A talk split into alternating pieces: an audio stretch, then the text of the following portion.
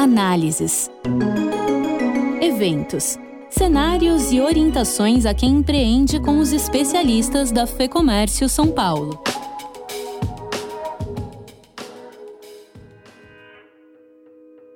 A partir de 2023, passa a valer a nova alíquota de imposto de renda cobrada sobre as remessas para o exterior. O valor cai de 25% para 6%, atendendo uma demanda importante do setor de turismo. Para explicar os detalhes dessa mudança, que ocorreu via medida provisória, nós recebemos o Marco Ferraz, que é presidente da CLIA, a Associação Brasileira de Cruzeiros Marítimos, e membro do Conselho de Turismo da FEComércio São Paulo.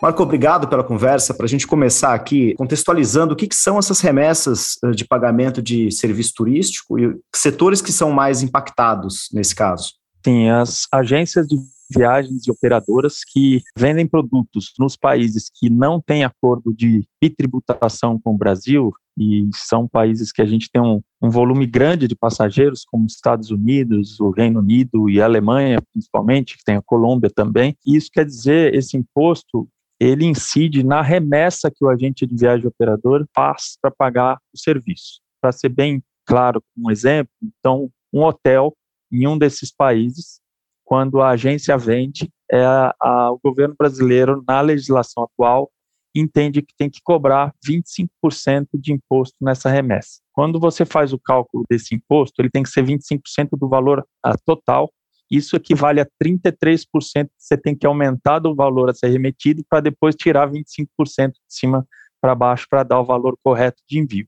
Imagina que você, aumentando um valor desse em 33%, como você perde competitividade se comparado com uma venda de um site estrangeiro, através do cartão de crédito de uma pessoa. Isso é uma distorção da legislação brasileira que precisa ser resolvida numa reforma tributária muito provavelmente no próximo governo isso pode acontecer, mas foi muito importante, é a terceira vez que isso acontece, a gente está conseguindo uma medida provisória junto com as entidades aí é, representativas das agências de viagens e operadoras, e aí a gente devolve a competitividade para as agências de viagens que podem vender a um valor aí similar ao que é vendido através da internet.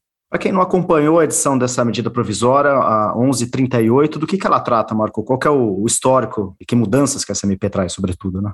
É, foi bem difícil, porque a gente, junto com a BAV, com a Brastoa, aí, e também com a FEComércio, a gente trabalhou com o governo para, nos últimos dois anos e pouco, para conseguir editar essa medida provisória, reduzindo aí dos 25% para os 6%, que aí a gente iguala o IOF de 6,38 e a remessa, quando faz aquela conta de baixo para cima, de cima para baixo também, fica 6,38.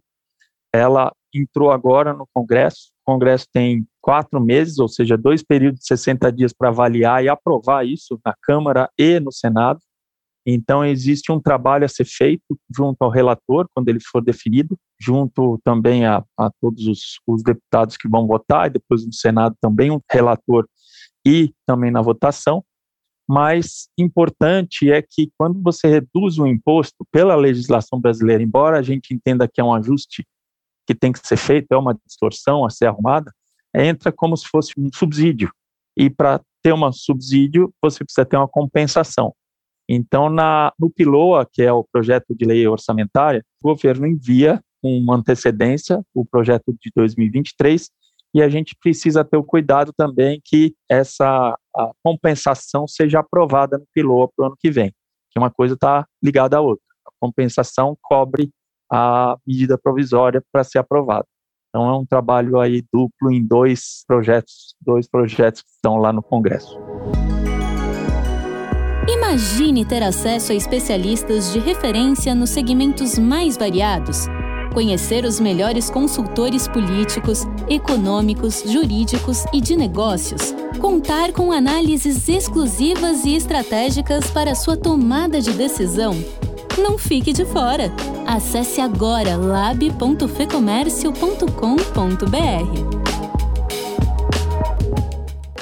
Você citou, mas acho que vale consolidar aqui uma pergunta, Marco. Quais são os ganhos dessa aprovação? A gente está falando de competitividade, estamos falando até de viabilidade é, é, para algumas empresas, correto? Correto, você falou, foi exatamente no ponto. Você ganhando competitividade, não é só isso, você viabiliza o trabalho das agências de viagens que vendem produtos para esses países. É, e você viabilizando a atividade da agência operadora, você garante empregos ou você estimula a contratação de pessoas. Então, vender um pacote para o exterior viabiliza uma empresa no Brasil e viabiliza a contratação de pessoas. Então, é importante sempre dizer isso, porque se ela não fosse feita, se o governo não tivesse caminhado essa medida provisória, e é importante também falar que ela só vale a partir de 1 de janeiro, a gente poderia ter fechamento de muitas empresas e muita gente perdendo emprego, porque essa composição da vida do negócio da agência da operadora, ela depende do turismo doméstico e internacional. É um pacote de serviços que aí dá a sobrevida da empresa. Para encerrar, Marcos, quais perspectivas futuras? A gente está falando de um momento de rearranjo da base fiscal, vocês esperam que esse assunto siga evoluindo? Você chegou a citar a necessidade de uma reforma tributária, como que está do ponto de vista de perspectivas? Primeiro, você, a gente teve eleições agora e membros do Congresso mudaram, né? Então a gente tem uma medida provisória que entre esse ano e que ela termina a, no ano que vem. A gente vai provavelmente ter a votação já com novos parlamentares lá no Congresso. Então, merece um trabalho forte a partir de, do começo do ano que vem.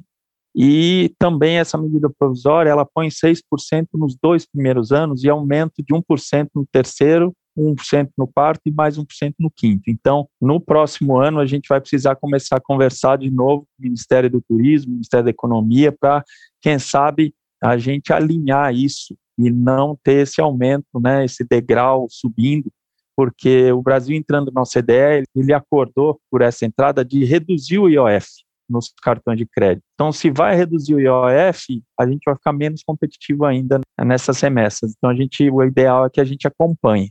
E como você falou, é, além de tudo isso, é mexer na lei, é, na reforma tributária, quem sabe, de uma vez por todas, regularizar isso. Porque medida provisória vale, depois de aprovada, cinco anos. Senão, daqui a cinco anos, a gente vai precisar de uma nova medida provisória.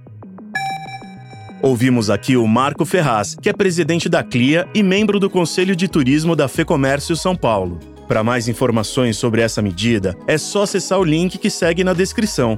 Eu sou o Marcelo Pacheco, a entrevista e o roteiro deste episódio são do Fernando Saco e a edição do estúdio Johnny Days. Até a próxima!